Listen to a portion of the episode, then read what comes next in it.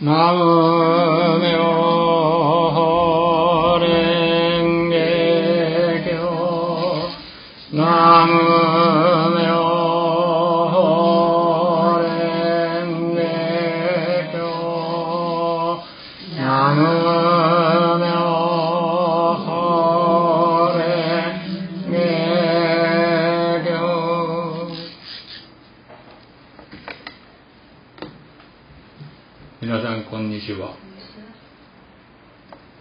暑い中をお参りいただきましてありがとうございます。ただいままでは小林幹夫先生の良いご法話がございまして、えーまたしばらくの間、えー時間の許す限り、えーえーちょっとまだ時間早いもんね。本当は山下さっちゃんが話してくれる予定で1年だか2年前にスタートしそうだけどね。ね。だけど、こうだって言われるもんね。あの、まあ、山下さっちゃんを超えて、えー今、小林さん、そして私でございまして、30分で終わるとちょっと早すぎるかと。ね。せめて3時半頃まではお話をさせていただきたいなと思うんですけども、下手な、下手な長談義っていうのがあるよ。下手な長談義。下手なお話をダラダラダラダラするっていうのはね、下手なな長談義っていう。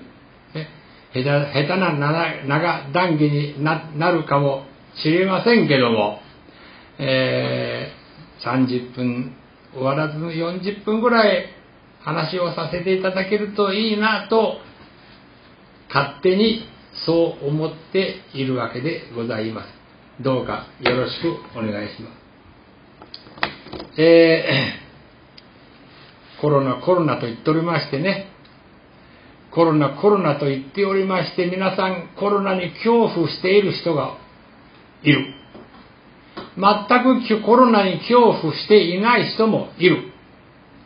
私も全くコロナに恐怖していない。コロナになったけどね。コロナに感染したけども、なったけど、私はコロナに恐怖していない。ね。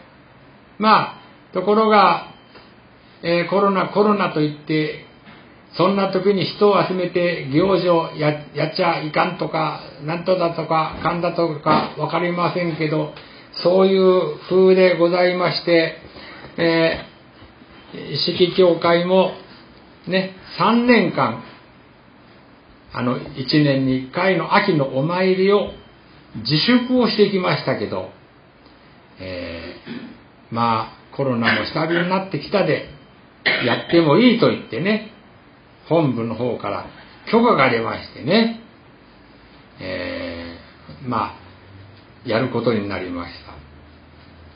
えーそうして、食事はやってもいいけど、食事は教会でやっちゃいかんとか、なんか難しいことをしちゃいましてね、本部の方からね、教会で食事しちゃいかん。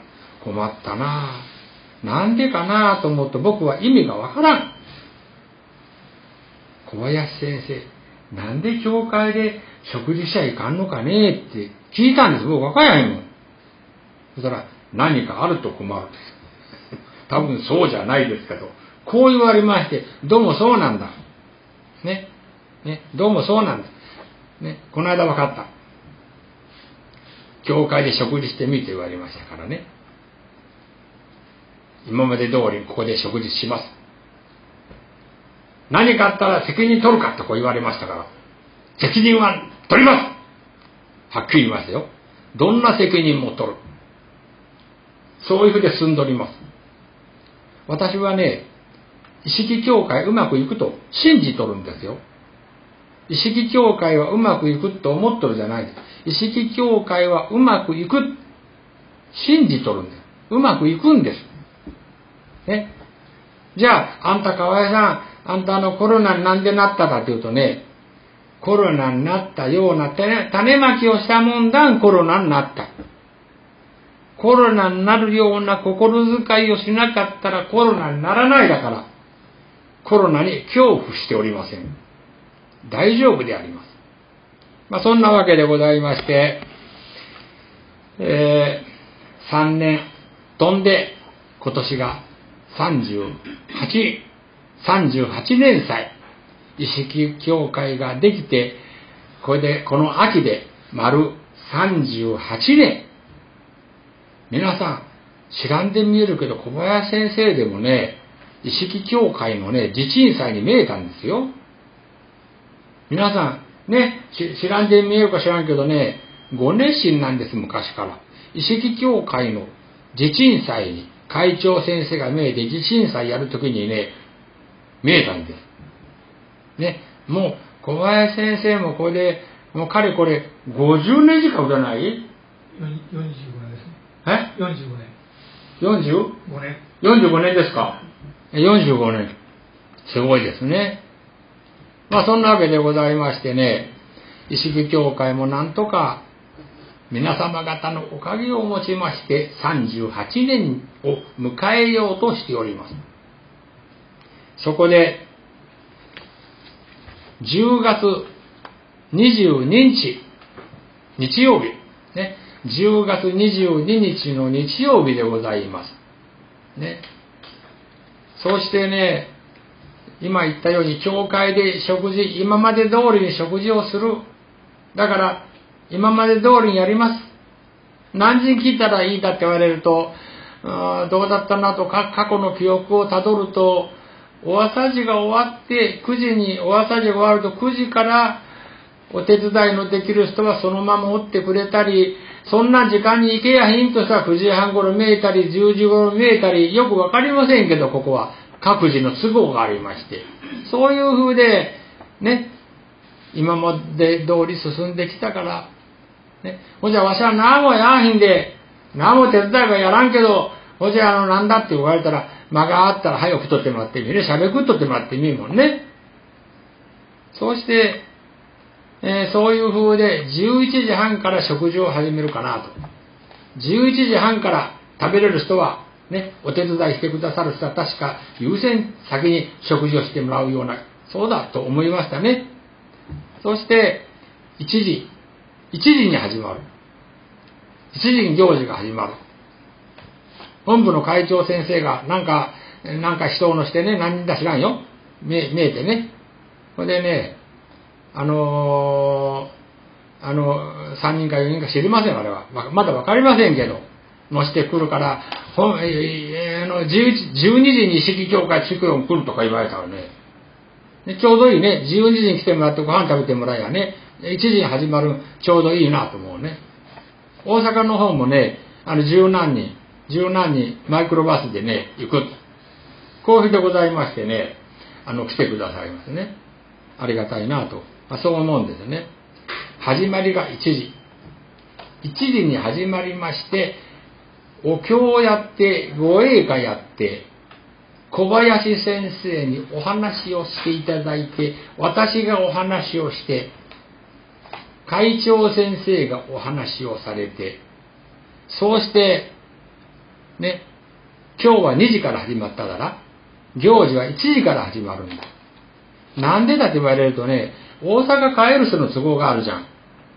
ね。2時に始まって4時に終わっとるとね、大阪帰る人遅なっちゃうだろそういうことを考えて、皆さんに食事もしてもらいたいし、1時間早めて、そうして、終わるのは、終わるのは2時40分か45分に私が終わりの挨拶をします。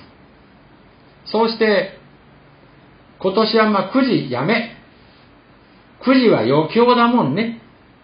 9時は余興だもんで、まあ余興なしで、ね、本題のお参り、ということで、ね、9時もね、当たる人は嬉しいし、当たらん人は俺は、私当たらんかったなと思って残念だと思うだら、ね、そう思うと、ここにまたあの、みんなが当たりゃいいだけど、全員が当たりゃいいだけど、全員が当たったら、ほじゃお下がりどうなるんだお下がり出さんでみようなっちゃう。ほじゃかもね、お下がりは皆さん、見えた人皆さんお下がりはね、あの、いつものイカの焼いたやつと、定期放題で今出すお菓子抱いて、おいお茶抱いて、ティッシュも出すかどうか、ここら辺は決まってないけど、どうしたらいいな、そう思って、まだ、あの、わかりませんけど、そういう予定でございましてね、それで、あの、今までは、あの、外へテント張って、外でテント張って、あの、甘酒だったか、お汁粉だったかおっしゃったけど、なんかやっとったらな、あああ、まあ、テントもやめ、テント作らない。受付もやっとったけど、受付でもやらない。でもし皆さん方がお気持ちがあられて、ね、おちお気持ちがあられたら、ね、まあ、再銭箱のところへね、気持ちのある人は、名前を書いて祝儀袋へ、ね、お賽銭箱の中へ入れてくださいと。こういう風にしてね、やろうと。そんな予定でいるわけでございます。他にまた何かいい意見があったら、こうのがいいよと言われる方があったら、また教えていただいたらね、まあ、あの、いいなと思ったら取り上げて、そういう風にしてやっていこう。まあ、そういう風でございましてね、いろいろとあの、気のつかないところもあるけども、えー、なんとか今年もね、そういう風でやっていきたいなと、そんな風に思いますので、えー、まだ説明不足のとこもあるか分かりませんね。だから成果もね、あの、杉浦製、杉浦製菓でいいじゃねえかとこ言われるから。まあ、杉浦製菓で今まで通り頼むけども、花だけ持ってきてもらうもね、えー、どうかなと思うからね、今までテント組みながら花持ってきてくれたけど、まあ、テント組みはひんもんで、まあ、そうしますと、あまあ、花だけだったら、私が取る行ってね、私が取りに行って、それでまた終わったらまたあの道具をまた持ってね、お返ししていきゃ、杉浦製菓に手間がかからん。ね。そうしようかなと、こう思っとるんですよ。あ？重たいよ。うん、それは。返し行くのはいい。返し行くの人も返し一等だ。返していくのは返し一等だ。持ってく、あの、こうやってくるのは、やったことはないから、重いかね。重い。そうか。絶対重い。いいこと考えた。息子から。花取れる時にはしげちゃん頼む。ありがとうございます。それくらいのことなら。ね。まあ、そんな風で、まあ、今考えと、ing、現在進行形。ね。そうしようかな。また、だから成果がね、いくらになるか知りませんよ。あの、私が取れ行って、それでお返し行くだら、成果一ついくらか知らんけど、安してもらおうと思ってそう言っとるじゃないですよ。値段は値段で決まっとるもんで。ね。気持ちがあったら鼻の一本ぐらい養鶏されてくれんかなと。ね。心のどっかにそういうのもあるね。人間としてね。ね。向こうは手間暇省けるもんだ。その分こちらが走り回ったら、ね。1分か2本余分に花が咲いた後、お、綺麗だなと。こういう風になるといいかなと。まあ、そう思いまして、えー、意識協会の婦人部と、大阪の支部と、両方でお花をね、また今年もね、出していただけるたらな、出していただけるようにお願いしたいなと、あ、そう思っているわけでございます。え、そんな風で、えー、やっていこうと。今年もやらさせていただこうと思うわけでございます。私はね、いつも同じこと、同じことばっかり言っとるんですよ。本当に教えに縁が触れてよかったですね。自分が教えに縁が触れとらんかったら、こんな人間じゃないだ。いつも言いますね。ああ、教えに縁が触れてよかったな。教えのおかげなんだな、と、本当にそう思ってね、日々喜べる。考え方を変えたんだ。拝んどるだけじゃないよ。頼んどるじゃないよ。自分の考え方を変えてきたことによって運命が変わってくる。人間は運がいい人と運が良くない人とある。どこから来るか。その人の心の持ち方、考え方。人間は心に思ったことは、心に思ったことが、口に言葉と出て行動に出る。心に思ったことが、言葉に出て行動に出る。心に思わないことは言葉にならない。心に思わないことは行動に現れない。その人の心と言葉と行動、これがその人の運命を作っていくんです。でもこれは定規で測ることはできませんから、皆さん若やひん。形に表すことができないから、若やひんも。ね。でも、仏の教えを勉強していくと、すべては、すべてはその人の心が元でやる。どうしたらいいか。毎日感謝して暮らしなさい。喜んで暮らしなさい。そんなこと分かっとる。分かっとるだけど、ここが難しいだ。何かあると怒れてくる人間というのはね、怒っとても自分は正しいんです。言い分があるの。でも、どんな言い分があっても怒っている人は怒っている人。仏様の判断はこうなるんです。皆さん怒っとっても人を責めとっても、ね、自分なりの言い分があって自分は正しいだと思っとっても、ね、やっぱり怒っちゃうちゃかんだね。人を責めとちゃかんだね。ね、そう思うですよ。ここで、やっぱり分かっとるようでもな、ここが難しいから、お話を聞かにゃか。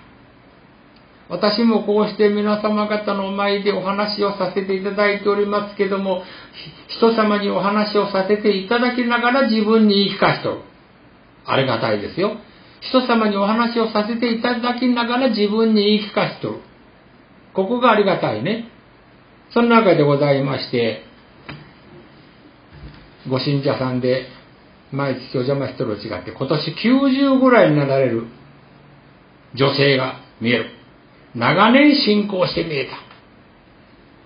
ね、もう50年も60年もお参りを続けて見えた長年のベテランの信者さんのうちへ毎月私お邪魔しとる。二月前のことでございます。いつぞやもお話をさせていただいたと思いますけども、そのお方がおっしゃる。ふらふらする、ふらふらする。ふらふら、明日先生歩くとふらふらする。おっしゃる。ね、歩くとふらふらするとおっしゃる。一月過ぎたらおっしゃった。原因がわかりました、先生。あのね、腰椎の5番目がね、神経が切れとるだけな。だもんでわしがふらふらするだけど、これはね、医者がね、もうあんた手術できん。こう言って言われるもんね、まあそんなふでまあふらふらふらふらふらふらふらふらってまんと困っちゃうがね、こう言っておっしゃる。そうですか。そうですか。ね。長年、お参りしとっても人間口が出る。もしかしたら私がお邪魔するもんね。お参りでお邪魔するもんで、ここの方も親しく私にわがままを言われるのかわからんね。そうやってね。言いたいもんね、人間ってわがままが言いたいもん。ね。長年お参りしとってもこんな風でふらふらふらる、ふらふらしちゃう。なんでふらふらするかなと思ったら医者が、医者で調べてみたら、腰椎の5番目の神経が切れとって、これでふらふらする、これは手術して、手術はできないし治らん。こう言われた。ね。私が思うと、この人にとってはふらふらする、ふらふらするっていうのは愚痴。私が思うと。ね。そう思うよ。90まで生きとりゃ上等だと思うよ、わし。ここへね、100歳まで生きると書いた。でも今日ね、午前中破って捨てちゃった。なぜかというとね、理論的には100歳まで生きるぞという目的を持って進むってことはいいことだね。これ僕ね、そんな、そんな優秀な男じゃないの。せめて90、90歳ぐらいまでならね、ね、なんとか努力できるかなと思っておりますよ。あと14年だもん。これでね、ちょっと申し訳ないけど私、綺麗好きのとこがあるだ。ちょっと綺麗好きのとこがあるもんね。塀が、塀をね、これペンキの裏と思ってる、塀を。塀をね、ペンキの裏。隣がいとこだ。この間、高圧洗浄やっとったらね、隣がいとこ、うちの本屋隣がね、ね、なんだお医者はどんどんきれいにするじゃんかあ、病気なんだ。ね、高圧洗浄で塀をね、洗いましてね、もうペンキを買ってきてね、あの、ネズミ色のグレーのペンキ、金の買ってきて、今度は白いペンキ買ってきて塗るんです。塀を塗る。自分で塗るんです。自分で塗る。そんな子にやれるもん。楽しいもん。ね。せめて、今ペンキ塗ると、90まで14年なら、綺麗に持つかなと。ね。もう塀も汚なって、あっちも古くなって、こっちも倒れてくるとね、気力が落ちるというか、もうせめて、せめて塀ぐらい、綺麗にしようと思って、ペンキ塗ります。ね。ペンキ塗る楽しい。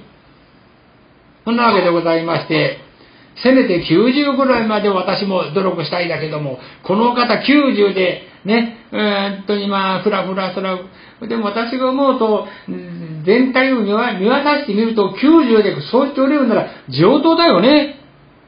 もう90になったらあっち行った人いくらでもおるしね。囲碁検囲碁検査もいくらでもだな。ね、昨日も、うちの、昨日もでメール、メールがあった。母が今年88だけども、足が痺れて救急車で行きまして、ね、1年前に脳梗塞やったお方が、ね、死ぬかなと思ったら死なんかってね、いろいろあるだよね、みんな。だから90、今年90になって健康だったら、ね、ふらふらしとっても上等だ。ね。だけど人間っていうのはどうしてもね、上を見るだね。みんな上を見、生きている限り健康でいたいから上を見る。昔の人がおっしゃった。空見れば、星や星やの星ばかり。下見て暮らせ、斧が心よ。空見れば、星や星やの星ばかり。下見て暮らせ、斧が心よと言われた。星はね、空の星と星の星。欲だね。空の星と欲の星、欲しいの星、空見れば星や星やの星ばかり、下見て暮らせ、斧が心よ。上ばっか見とっちゃいかん。下見て喜ばにゃいかん。そうだよね。だから、日本の主だった宗教の教祖が言ってみる。ね。日本の主だった教祖が、おかげをいただいているから今日があると思え。日本の主だった宗教。の教祖が、おかげをいただいているから今日があると思えと感謝しなさい。真実だと思います。これはね。人間はどんなことがあっても感謝することが大切でありますね。願いが叶って感謝することは嬉しいね。本当の悟りは違うよ。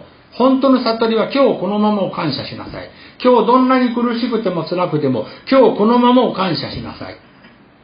苦しいことが解決したから喜べる。それは事実なんだけど、本当の悟りは、今日どんなに苦しくても辛くても、今日このままを感謝することなんです。これが悟りでございます。ね。今日どんなことがあっても、ありがとうございますと、ね。ああ、万田村へ通でこんな根で住んどるだなと、こういうふうに思うことが人間は大事でありますね。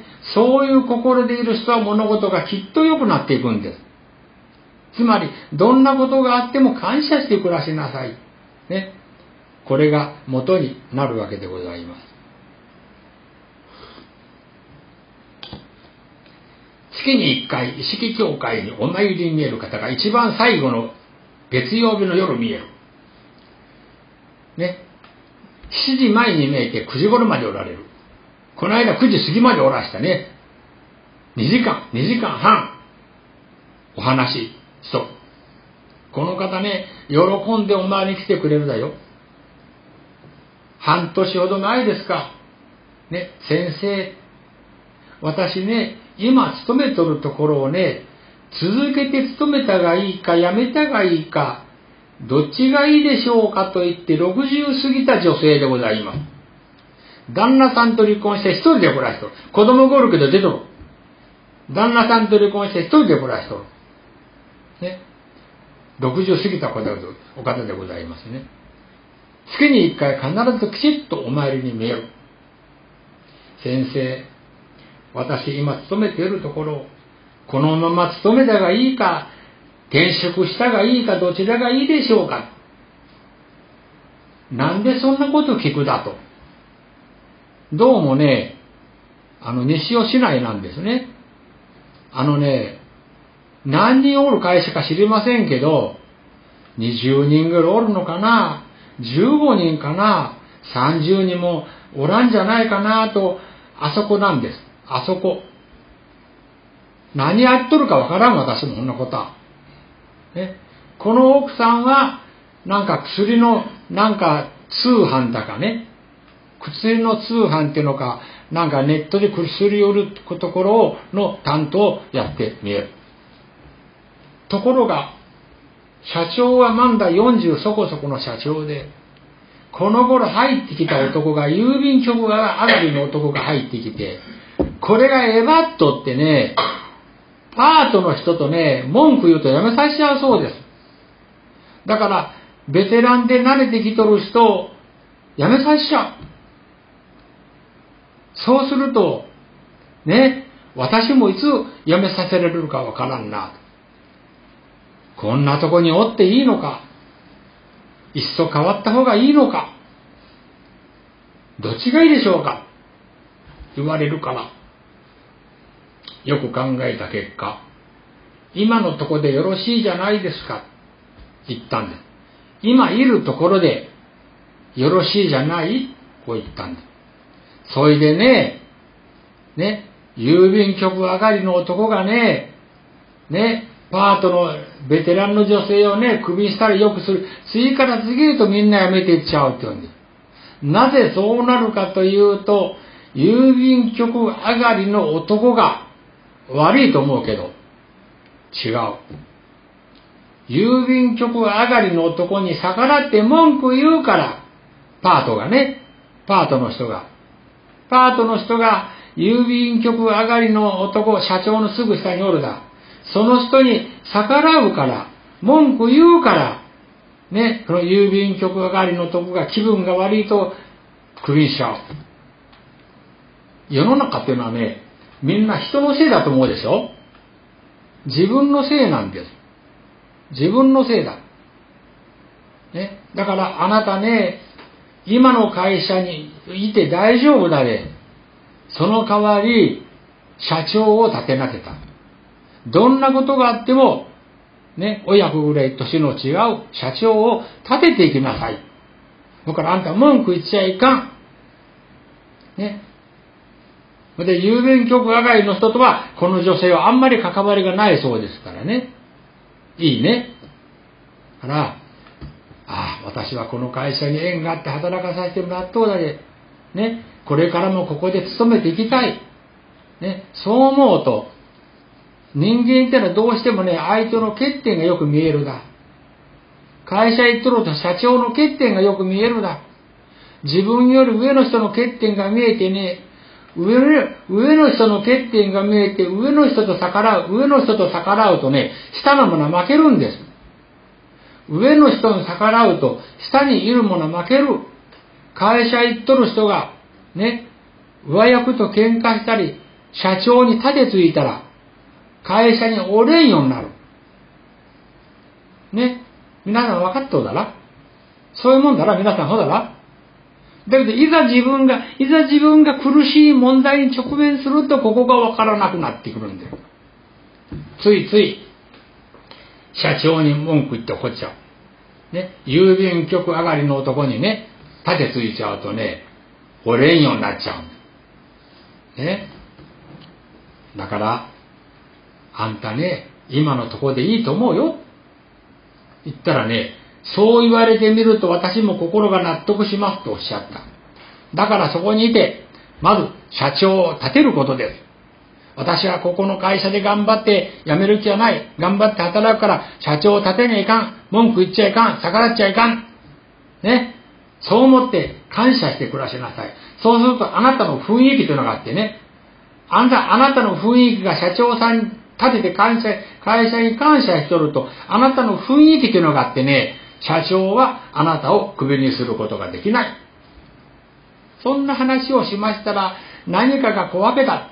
そう言ったら社長さんがね、機嫌よく何かを買ってくれたそうです。何だ何だったか忘れちゃったけどね。そういうもんだね、人間っていうのは。雰囲気というのがあるもん。ね。喜んで仕事しとるか、不満で仕事しとるか、雰囲気というのが。ね、だから、ね、この世の中はあの人のせいで、この人のせいで不幸になる。そう思いますけど、突き詰めていくと元は自分にある。感謝して暮らそう。喜んで仕事で行かにゃいかんぞ。そう思っとる人はクビにならん。間違っとったらどうもすいませんでしたって謝る。だけど面白ねえとね、文句言うもんね。こうするとね、そこにおれんようになっちゃうよ。ね。私もこうして人の、人様のことですから、ね、簡単にこうやって話をしとるけど、いざ自分がその場になると難しいものがあると思うけど、怒らんようせにゃいかんですね。怒れてくることもあるけど、怒らんようせにゃいかん。ね、会社行っとる人は社長を立てにゃいかん。社長を立てて感謝しとったら、首になやひん、この奥さんも。ね、社長を立てとって、それでも社長を立てて会社で感謝して仕事をしとっても、それでもクビになったら、きっと転職していいとこが見つかる。そう思います。ね。社長に文句言って会社に不満を持って、クビになって怒ってクビになって変わっても、下がると思うよ。下がると思う。ある人がね、豊田系のね、機関校で言っとったら、辞めるときにね、代表して文句言ったそうですよ。代表して文句言ったら、親切機筋の工場へ行ったら、そこでね、いじめられちゃったそうです。半年もたんで辞めたそうです。いじめられちゃった。なぜそうなるか。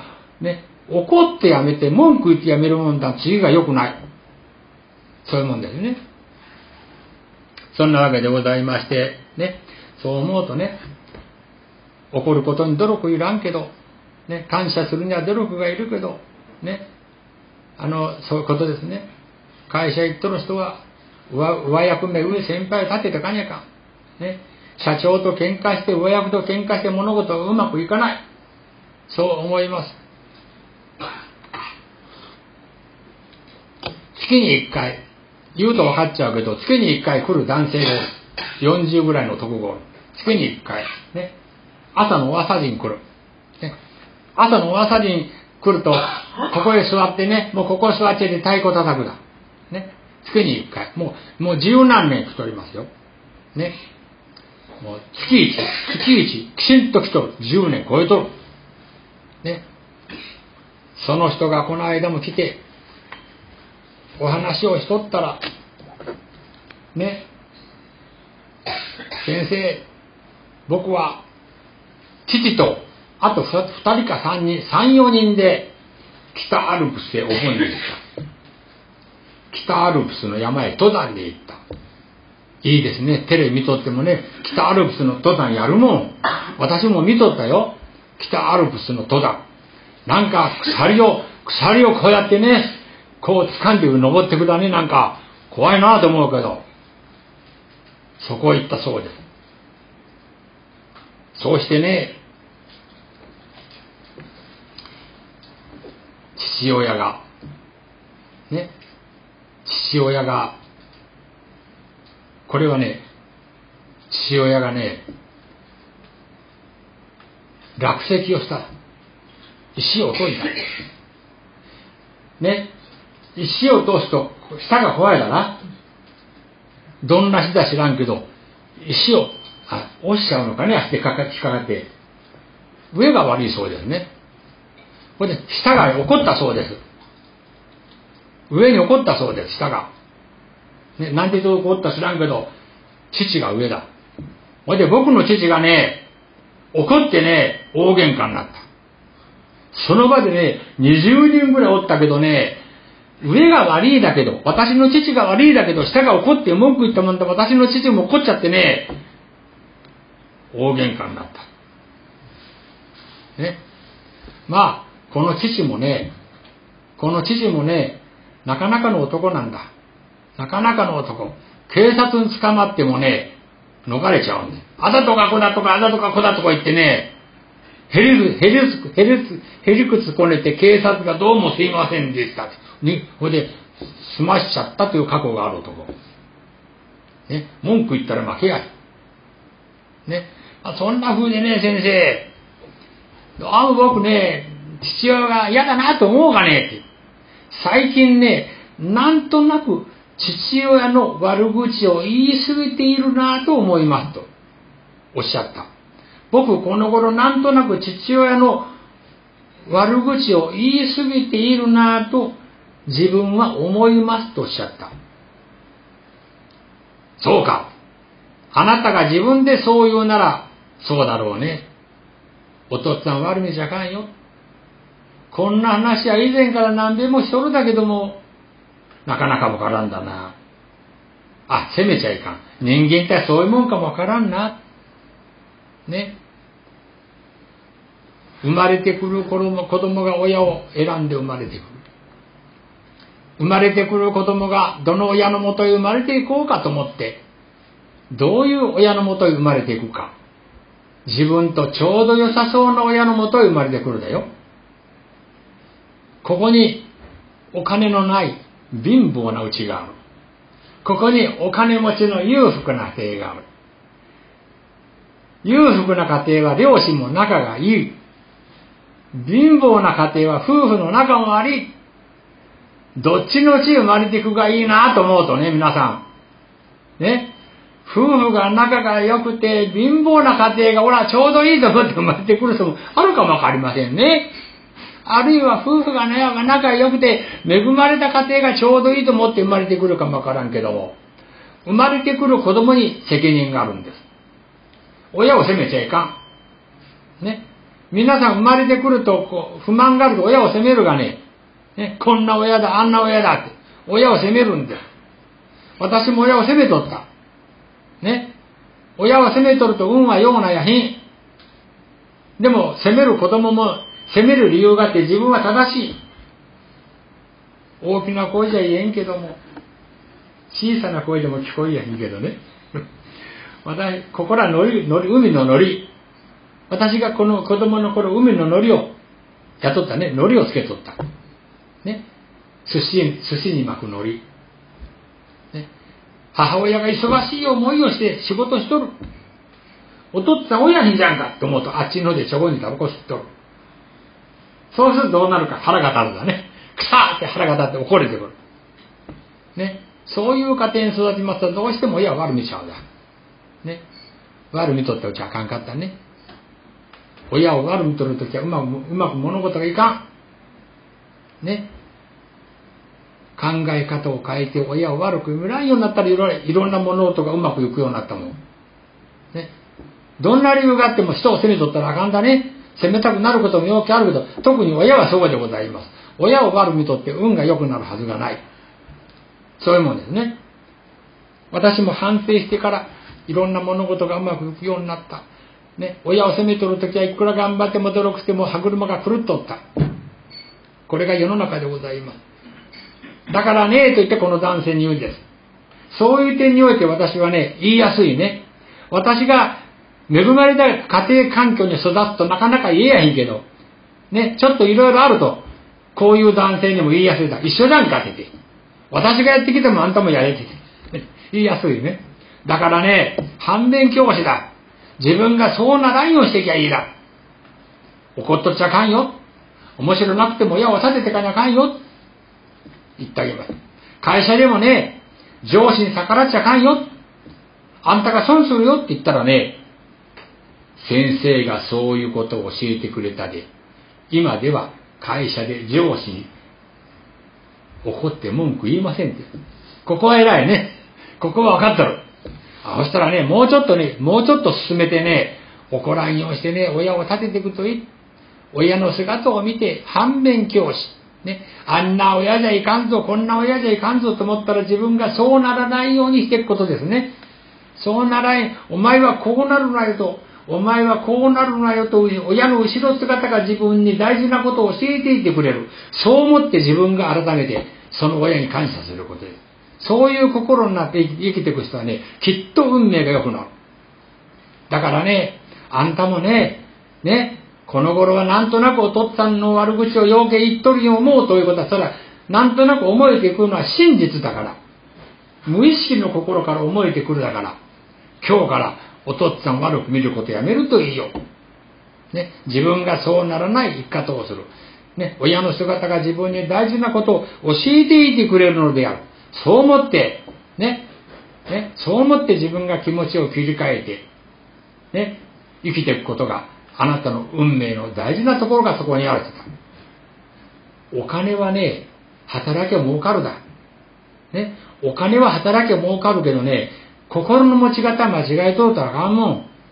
心の持ち方、持ち持ち方間違えとったら運命が崩れるもん。皆さんお金があったら幸せになるか皆さん、なんとなくお金があると幸せになれると、お金があると幸せだと皆さん勘違い、勘違いをしてる人が多い。生きとる限りお金は大事だけど死んで持ってけひんでね。ね、そう思って、ね、お金は働き入ってくるだで、あんたね、気持ちの持ち方を切り替えて、そう思って、おとっつぁん悪いじゃかんよ。ね、反面教師だ。あんたがそうならんようにしていくことがあなたの運命が良くなるもとです。こう言って お話をさせていただきましてね。ねなかなかこういうことは誰も教えてくれへんもんね。やっぱりこういう信仰に縁が触れる。ね、お話を聞くってことはね、大事なことだなということを思わさせていただきます。私もこうして皆様方の前でお話をさせていただきながら、自分に言い聞かしとるよね。私もできとると思ってへんもんね。まだまだいたらん自分だなと思っておりますけど、たまたまここにはまっちゃったもんだね。こうしてお話をさせていただいているわけでございましてね。どうかこれからもね、一生懸命ね、お参りをしていく。自分のために一生懸命お参りをしていく気持ちが大事なことだということを思わさせていただくわけでございます。ちょうど時間がね、これ3時半でございましてね、あ下手くそなお話でございましたけど、ご清聴どうもありがとうございました。